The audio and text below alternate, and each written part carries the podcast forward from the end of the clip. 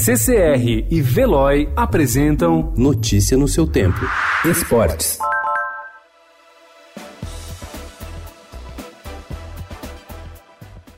A queda do Cruzeiro dentro de campo, com o rebaixamento à Série B do Campeonato Brasileiro em 2019, veio acompanhada por gravíssimos problemas financeiros. A receita prevista para 2020 é de 80 milhões de reais, com uma dívida que já teria chegado aos 800 milhões. Em entrevista ao Estadão, o presidente do núcleo gestor transitório do clube, Saulo Frois, explicou que a direção tem buscado recursos para viabilizar ações cotidianas. Assim, espera fechar nos próximos dias um empréstimo de longo prazo entre 80 e 100 milhões de reais, que lhe daria algum respiro financeiro para o pagamento de contas mais urgentes.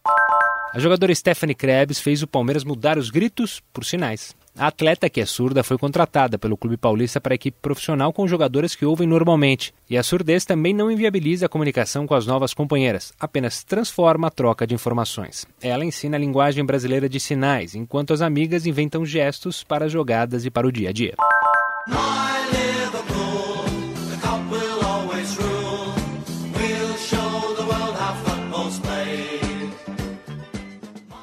O Liverpool continua sem adversário capaz de batê-lo. Neste domingo, no Enfield, a equipe do técnico Jurgen Klopp fez 2 a 0 sobre o Manchester United e abriu incríveis 16 pontos de vantagem na liderança. Já são 39 jogos de invencibilidade na competição, considerando os jogos da edição passada. Van Dijk abriu o placar aos 14 minutos do primeiro tempo e Salah, com assistência do goleiro Alisson, fez o segundo. Marcha, marcha.